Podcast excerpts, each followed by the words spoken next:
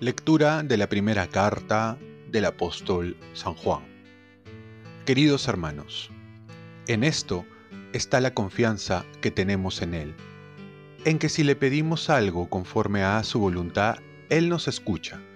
Y sabiendo que Él nos escucha en todo lo que le pedimos, sabemos que ya poseemos lo que le hemos pedido.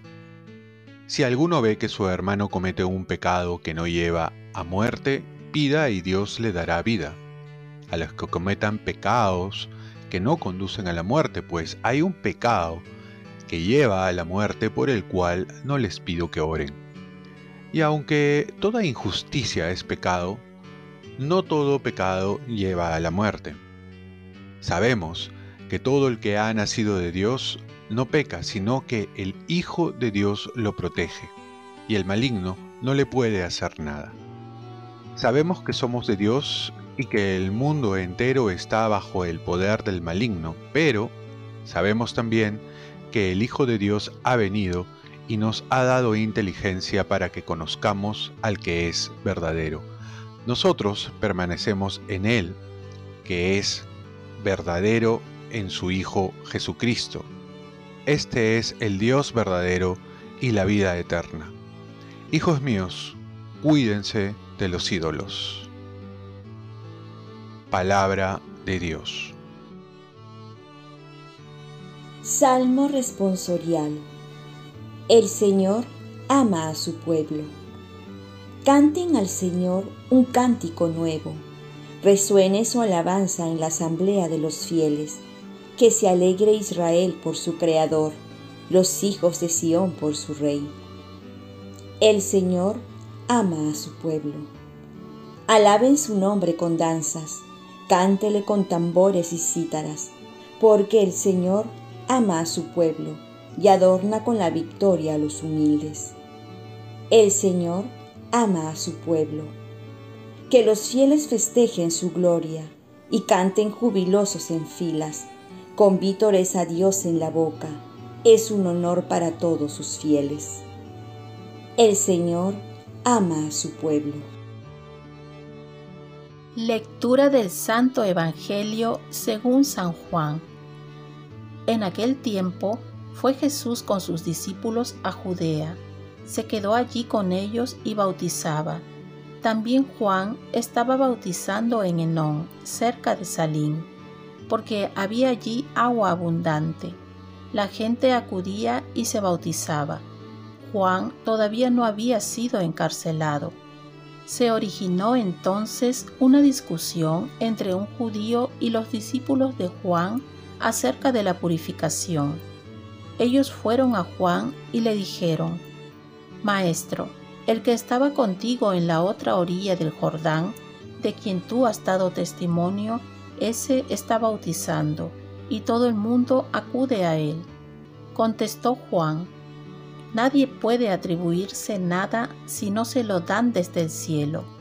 Ustedes mismos son testigos de que yo dije, yo no soy el Mesías, sino que me han enviado delante de él. En una boda el que lleva a la esposa es el esposo, pero el amigo del esposo que está allí y lo escucha, se llena de alegría al oír su voz. Por eso mi gozo es ahora completo es necesario que Él crezca y que yo disminuya. Palabra del Señor. Paz y bien. La envidia muestra la bajeza de una persona mientras la alegría por el otro muestra su grandeza. Hay una frase que se le atribuye a San Francisco Asís, que dice que la alegría de tu hermano ha de ser tu alegría. Si esto lo pusiéramos en práctica, otra sería nuestra historia. Hoy en el Evangelio vemos lo que ocurrió entre San Juan y Jesús. También en un contexto de competencia entre los discípulos de Juan y Jesús, ya que Juan tenía al comienzo más fama que Jesús y también muchos discípulos, Juan sabe quién es. He ahí la raíz de la humildad. Si nosotros supiéramos quiénes somos, seríamos más humildes. Hay una frase que dice, somos lo que somos ante los ojos de Dios y nada más somos. Por eso la importancia de conocerse y saber a qué estamos llamados. Esto es, estamos llamados para buscar la gloria de Dios. Entonces no buscaríamos nuestra gloria, ni mucho menos querer edificar nuestra persona a cuesta de otros. San Juan enseña a sus discípulos que Él es el mensajero, el amigo del novio, que se alegra con el novio, que no aspira más que Jesús, sino que al contrario, que Jesús sea reconocido como el Mesías en el contexto donde se trabaja hoy y quizás hasta en nuestras parroquias vemos que otros tienen dones, talentos y que quizás les va mejor y que están siendo quizás más reconocidos. Entonces suele surgir sentimientos de envidia, de competencia. Y vemos al otro como enemigo, como rival, y nos olvidamos que somos hermanos, que Dios en su justicia da a todos dones y talentos de diferentes maneras.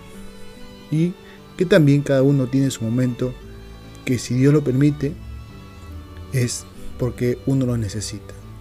Y es así que nos invita también a ver lo que Dios ha hecho en nosotros. Napoleón Bonaparte decía, la envidia es una declaración de inferioridad. Y en realidad nadie es inferior ni superior, sino simplemente diferentes. La envidia muestra la bajeza de una persona, mientras la alegría por el otro muestra su grandeza. Por ello termina diciendo San Juan, por eso mi gozo ahora es completo es necesario que Él crezca y que yo disminuya. Porque cuando otros crecen, yo también crezco. Y si quiero disminuir al otro, el primero que disminuye es uno mismo.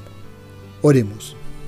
Virgen María, ayúdame a alegrarme con la alegría de los otros y a buscar que los otros crezcan para crecer con ellos.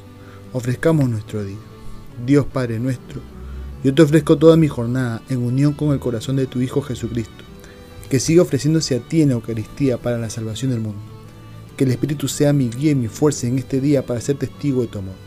Con María, la Madre del Señor y de la Iglesia, te pido por las intenciones del Papa. Con San José Obrero te encomiendo mi trabajo y mis actividades de hoy, para que se haga en mí tu voluntad. Y la bendición de Dios Todopoderoso, Padre, Hijo y Espíritu Santo, descienda sobre ti Cuenta con mis oraciones, que yo cuento con las tuyas y que tengas un santo día.